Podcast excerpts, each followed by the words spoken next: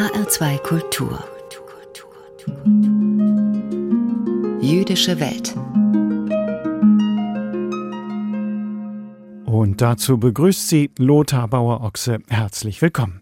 Wie an jedem ersten Freitag im Monat bringen wir in der nun folgenden halben Stunde Nachrichten und Berichte aus der jüdischen Theologie und den jüdischen Gemeinden in Deutschland und weltweit.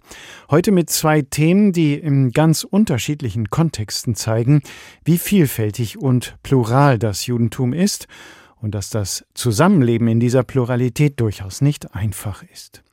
In Israel streiten seit Wochen ultraorthodoxe und säkulare Juden und Jüdinnen um die Frage, was den Staat Israel eigentlich ausmacht. Ein Konfliktpunkt dabei sind die Rechte von Frauen. Und hierzulande wird deutlich, dass die traditionell und orthodox eingestellten jüdischen Gemeinden für viele junge und zugewanderte Juden keine Heimat bieten. Wir fragen nach den Gründen. Im zweiten Teil der Sendung, nach den Kurzmeldungen aus der jüdischen Welt, beschäftigt sich Daniel Neumann, der Direktor des Landesverbandes der jüdischen Gemeinden in Hessen, in seiner Ansprache mit der Vorstellung, es gäbe in der Bibel eine Art himmlisches Belohnungssystem für die Befolgung von religiösen Gesetzen zu unserem ersten Beitrag. Trotz der parlamentarischen Sommerpause wird in Tel Aviv und anderen Städten Israels Woche für Woche demonstriert.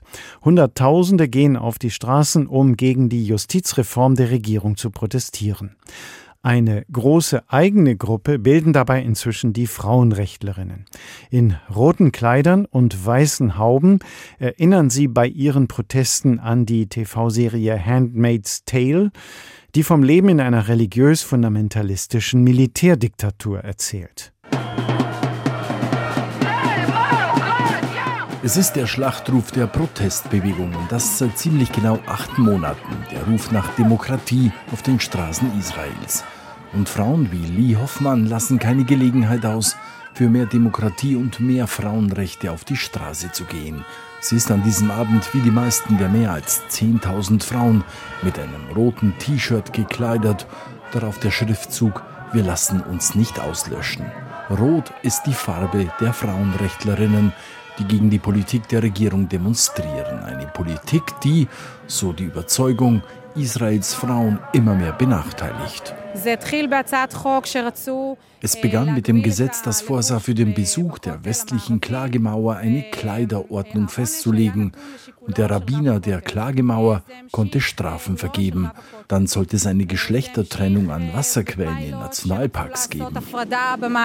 Zuletzt gab es mehrere Vorfälle, in denen Frauen in öffentlichen Bussen von religiösen Busfahrern diskriminiert wurden. Auch deshalb führt der Protestmarsch der Frauen an diesem Abend durch Bnei Brak, eine Stadt angrenzend an Tel Aviv.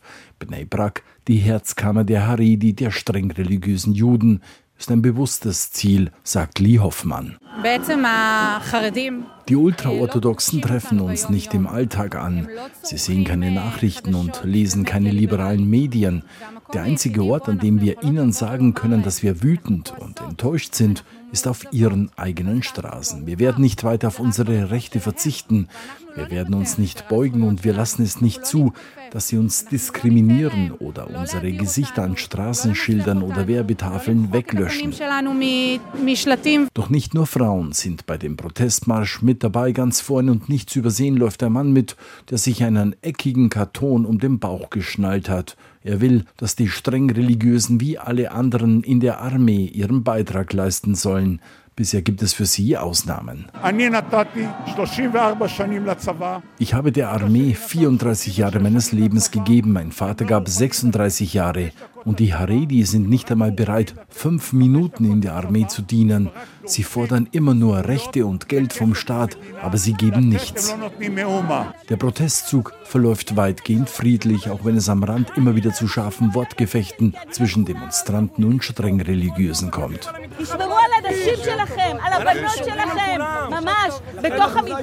Es mache ihm nichts aus, wenn sie jetzt sterben würde, sagt ein ultraorthodox einer Demonstrantin ins Gesicht. Auch Josef, ein 27-jähriger, streng religiöser Mann, redet sich in Rage.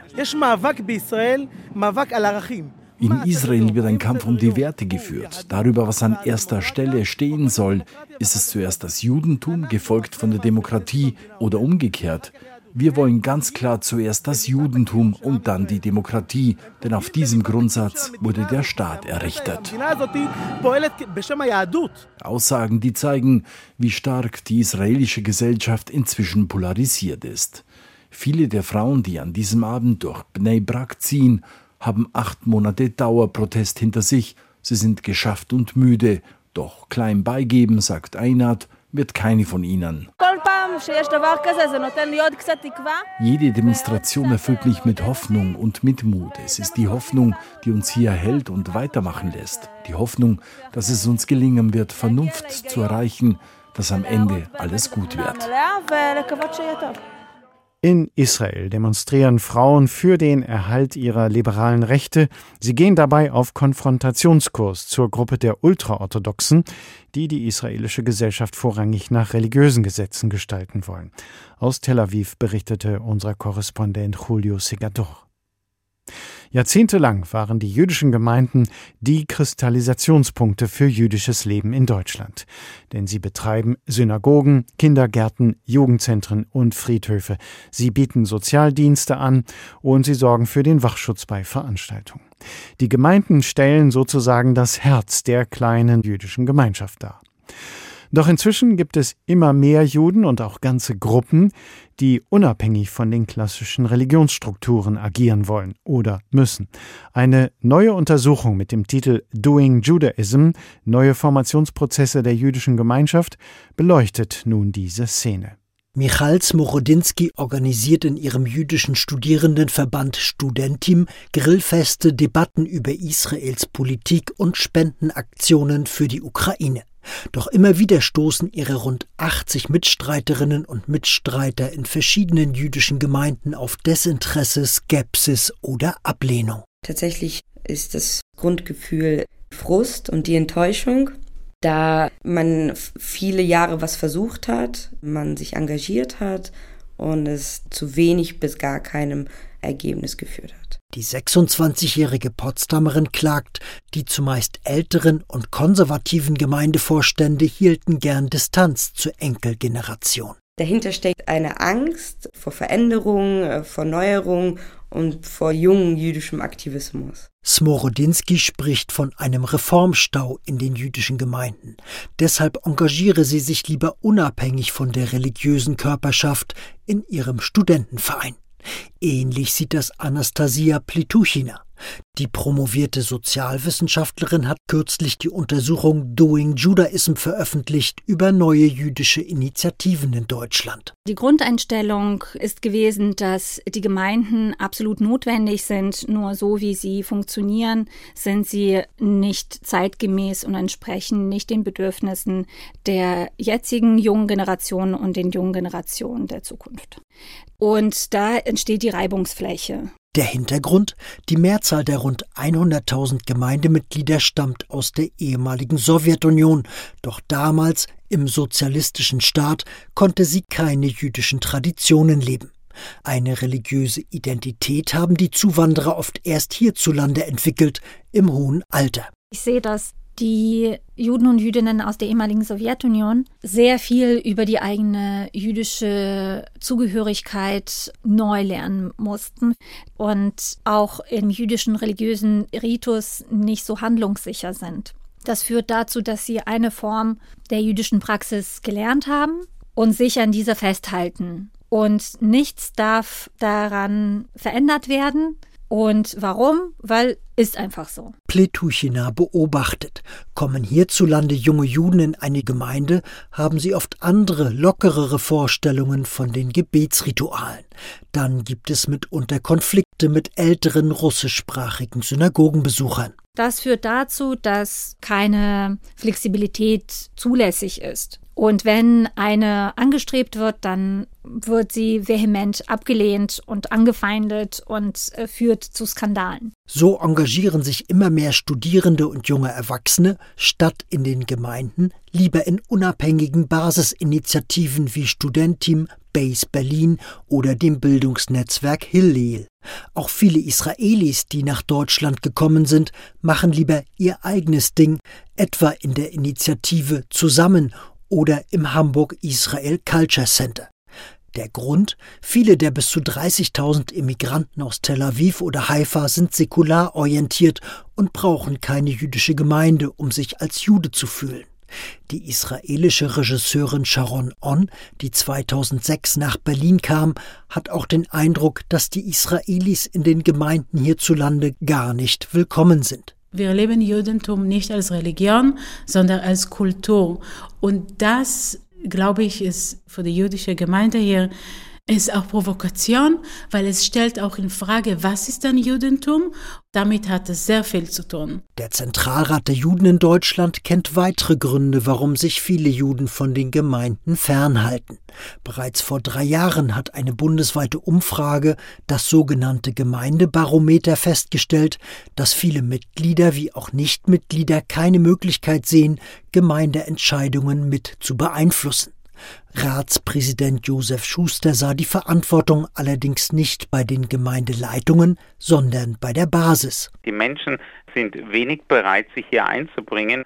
Man will konsumieren, man möchte etwas erleben, man möchte etwas haben, ohne sich selber sehr viel einzubringen. Ob Überalterung, kulturelle Differenzen oder Partizipationsfragen, Während viele jüngere Juden sowie eingewanderte Israelis oft wenig mit den jüdischen Gemeinden zu tun haben wollen, dürfen andere nicht in die Gemeinden eintreten. So wie Erika Zinger.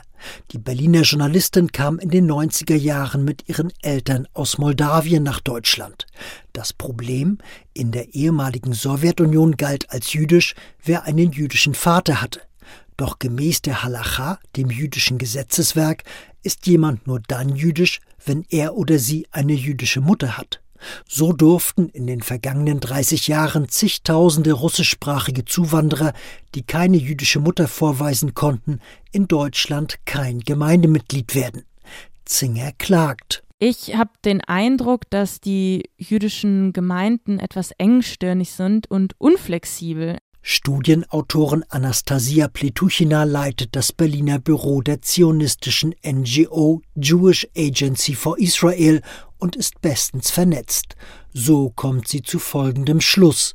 Ob junge jüdische Erwachsene, säkulare Israelis oder sogenannte Vaterjuden, die jüdischen Gemeinden seien insgesamt zu überaltert, zu verkrustet und zu verschlossen für neue Mitglieder. Ich denke aber, wenn sich die Gemeinden reformieren, und anpassen an die Bedürfnisse der jüngeren Generation, dann wird es durchaus möglich sein.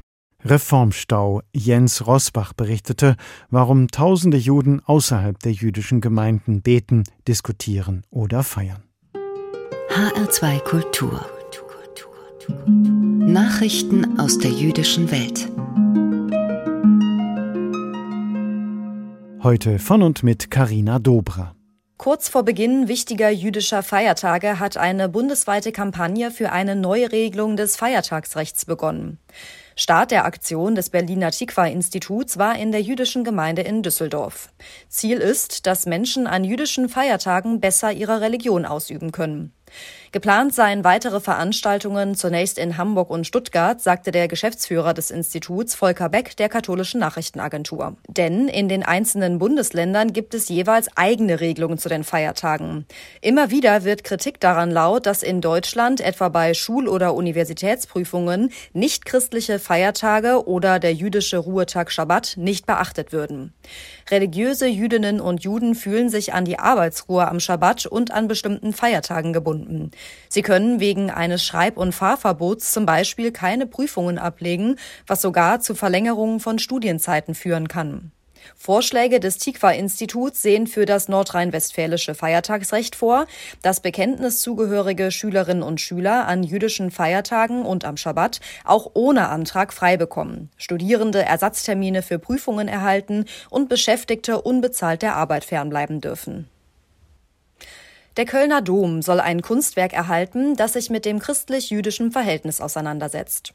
Dazu wurde ein internationaler Kunstwettbewerb gestartet. Hintergrund ist die Auseinandersetzung mit judenfeindlichen Kunstwerken in dem Gotteshaus. Über den Umgang mit diesen Artefakten wird seit Jahren diskutiert. Die Idee, judenfeindlicher Kunst ein neu geschaffenes Kunstwerk zum jüdisch-christlichen Verhältnis entgegenzusetzen, könnte wegweisend auch für andere Städte werden, sagte Abraham Lehrer, Vorstandsmitglied der Synagogengemeinde Köln und Vizepräsident des Zentralrats der Juden in Deutschland.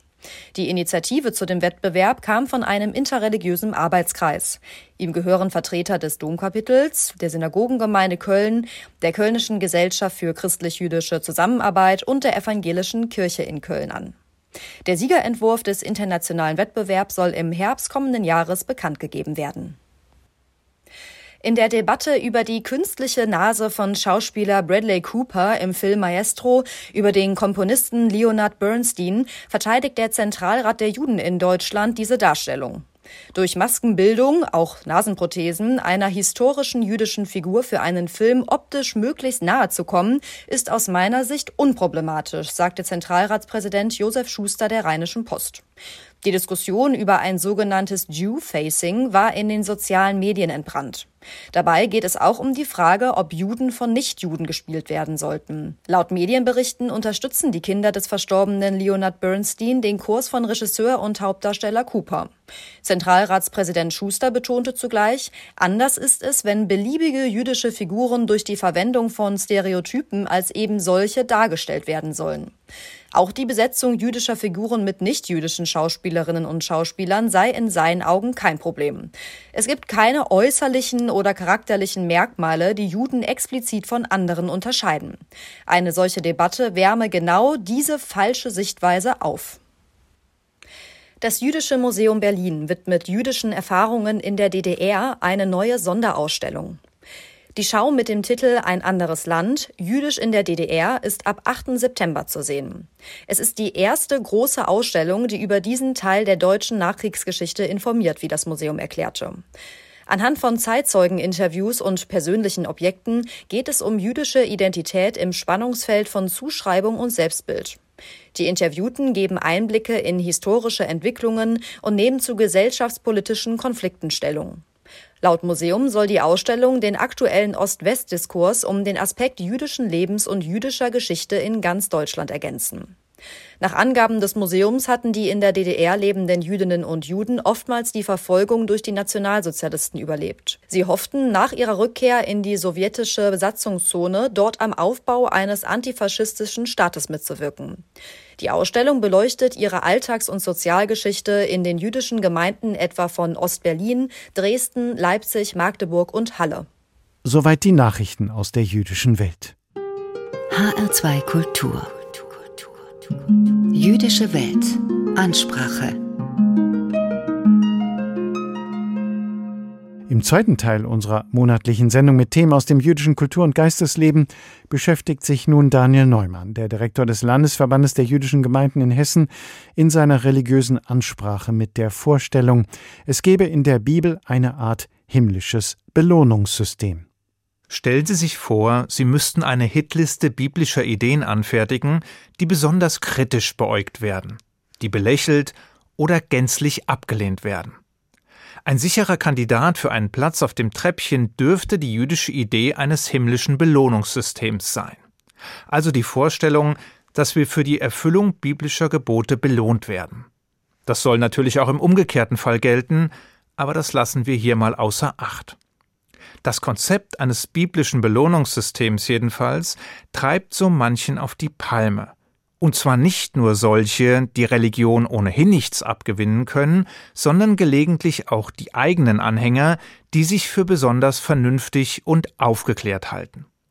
Für sie alle ist die Vorstellung eines himmlischen Richters, der unsere Handlungen registriert, notiert und beurteilt, nicht auszuhalten, sei es, weil sie den Richter verleugnen oder weil sie die Vorstellung hassen, für ihr Verhalten beurteilt zu werden. Und doch sind diese Ideen wesentliche Grundpfeiler des Judentums und der hebräischen Bibel. Doch woher wissen wir das eigentlich? Und wo steht das? Und wie funktioniert das? Und heißt das, dass wirklich jedes einzelne Gebot eine eigene Belohnung bereithält? Und besteht dann nicht die Gefahr, dass wir die Gesetze nur befolgen, um Lohn zu erhalten? Und kann das wirklich im Sinne des Erfinders sein? Eins nach dem anderen.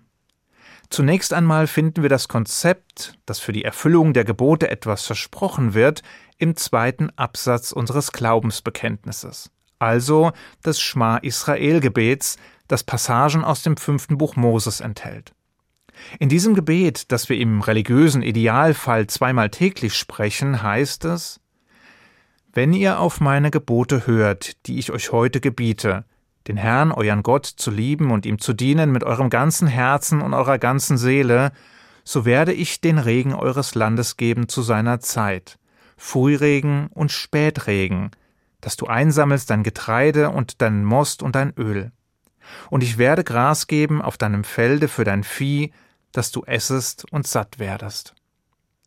Will heißen, wenn wir die Gebote der Torah einhalten und in Gottes Wegen wandeln, dann wird es uns gut ergehen. Und wenn nicht, dann eben nicht.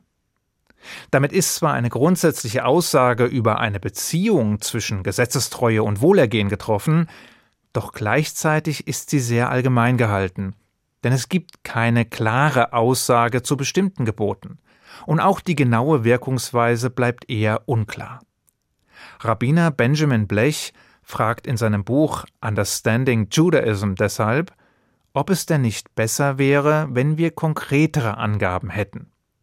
Wenn wir also genau wüssten, welche Belohnung wir für welche Gebotserfüllung zu erwarten hätten.